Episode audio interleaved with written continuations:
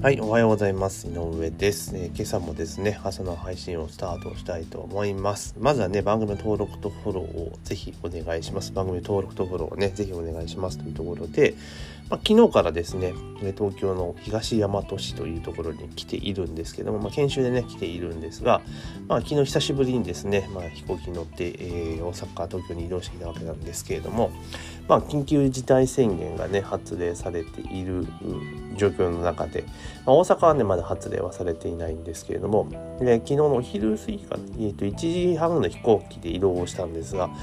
まあ、結構やっぱり飛行機も、ま、そこそこ乗っているという印象でしたね。もちろんその、ね、JAL が便を減らしているんですよ。私もともと取っていたのはその1時間後の飛行機だったんだけれども、まあ、欠航して振り替えっていう形で、まあ、1時半の便だったんだけれども、まあ、結構乗ってるなっていう印象でした。前の4月、5月か6月とかそれぐらいの時期ってもう全然あれなんですよ。あのもうほんと乗ってないみたいなほんとスカスカ空気運んでるみたいな感じだったんだけれどもまあそれに比べると結構乗ってるなっていう、えー、印象がありました。で空港自体もやっぱそこそこ人がいて、まあ、全然いないってわけではなかったのでまあ大阪自体まだ出てませんからね、まあ、今後どうなるかっていう話ですが、まあ、東京に来てあのまあ、羽田自体もそんなに人いつもより全然やっぱ少ないな。まああの本当あれですよ。春先の緊急事態宣言の時に比べれば多いけどでもやっぱそれほどそれよりもやっぱそこよまで行かないにしても普段よりは少ないなっていう印象を受けました。でで空港から品川まで行く京急自体はまあぼちぼちまあまあまあ混んでますよみたいな感じだったんですが逆にもう山手線がなんかびっくりするぐらいガラガラでしたね。うん、全然人が乗ってないみたいな感じでああやっぱりある一定度効果があるのかなって。でそこから西武線乗ってきた時もまあまあそこそこ、まあ、乗ってはいるけど全然そのなんだろう日曜日の、まあ、夕方前ぐらいの人の数ではないかなっていう。だから特に都心部からその郊外に抜ける電車だから週末ねだから土日とか都心で遊んで帰る人とかが通常いるはずが、まあ、ほとんどいなかった。まあいないこと全然ゼロってわけじゃないけれども少なかったってことなのででもやっぱり一定の効果は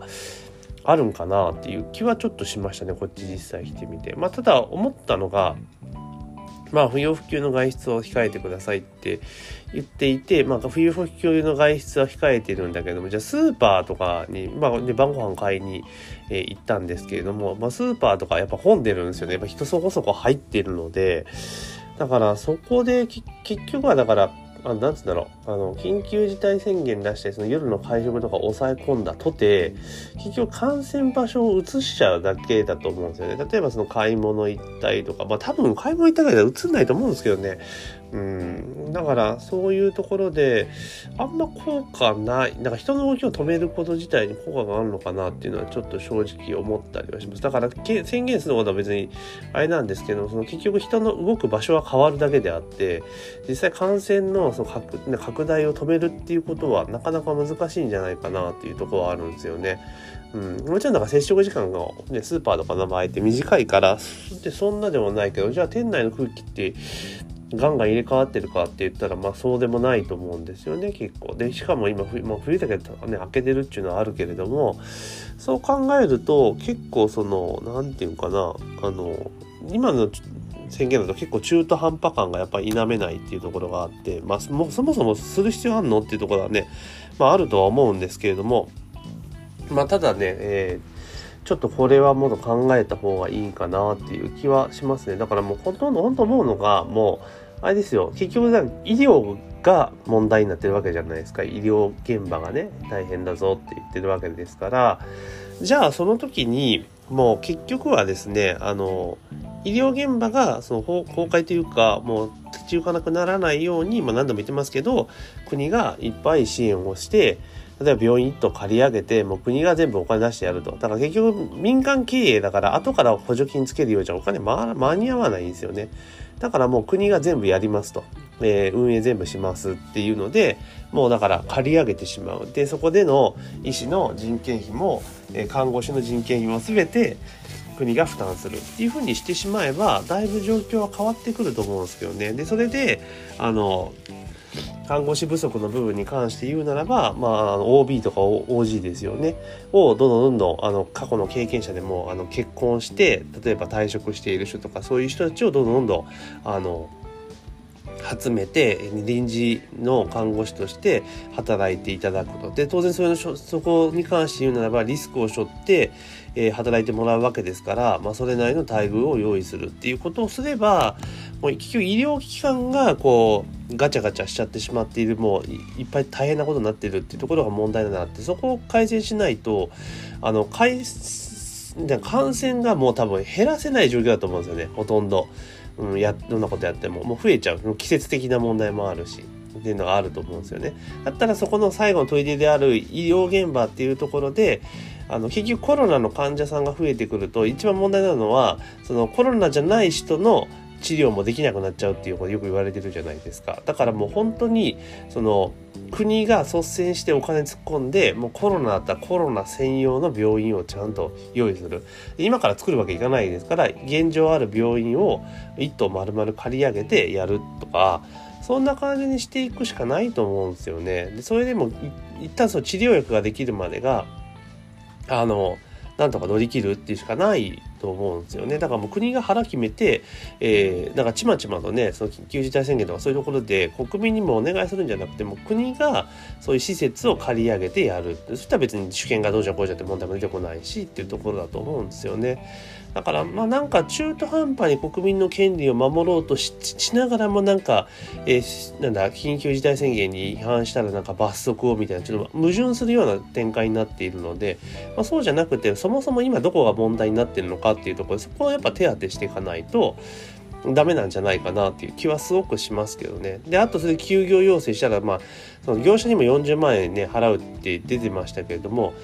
業業者に40万円、はい、これでって、業者40万円やっぱ焼け石に水なんですよね。だったら同じぐらいの、例えば 飲食店が1日あたり6万円でしたっけ？6万円で行った時時にじゃあ業者は、まあ、まあ、半分はもう少ないかなだから4万とか4万円は1日4万円支給しますとかしないとバランスは取れないですよね。うん、でまあ当然そんなことをやったらそのなんだ不正受給はまだ出てくるでしょうただ不正受給をじゃなんか防ぐためにあの基準とかで審査とか時間かけてしまって厳しくしたら時間がかかってしまうから結局なんか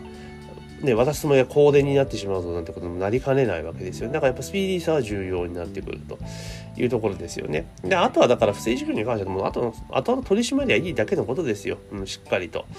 うん、そういうふうな形にしていった方が、まあいいんじゃないかなというふうに思います。だから今国がやっている施策っていうのが本当にだから処方箋になってないんですよね。うん。だから、なんだろう。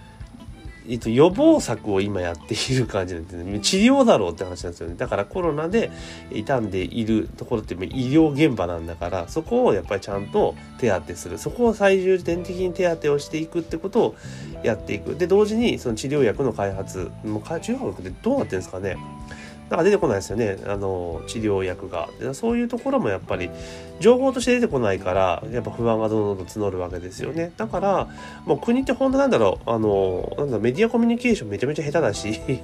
もうねどうどうすんのっていうところですだから本当プロかなんかを雇ってちゃんとやった方がいいんじゃないのっていう気はしますけどね。だからまあ、とにかく緊急事態宣言っていうのがね、発令されてますけれども、まあ、それよりもむしろ医療現場をどう手当てするのかっていうところに特化してやってったらいいと思うんですよね。だからもう国会もね、ああじゃこうじゃね、あの、揚げ足取りしてる場合じゃないんですよね。この難局をどうやってみんなで乗り切るか、じゃあ医療現場どうやってサポートするのかっていうのを、もうすぐにね、法律とか特措法とか立ててやるとか、罰則とかそういうとこじゃないと思うんですよね。まあそんな感じに進めてっていただけるといいんじゃないかなと私は思っています。というところでですね、今日は、えー、ちょ東京に出張来てましてね、えー、まあいろいろ緊急事態宣言の中の東京来たらどうだったのかというところと、やっぱ政府の対応っていうところはちょっとポイントがずれてるなっていうところをちょっと思ったので、まあそれについてお話をさせていただきました。えー、この音声は以上になります。今日も一日頑張っていきましょう。というあとフォローね、フォロー登録忘れずにお願いします。というところで、えー、本日の朝の配信は終了させていただきます。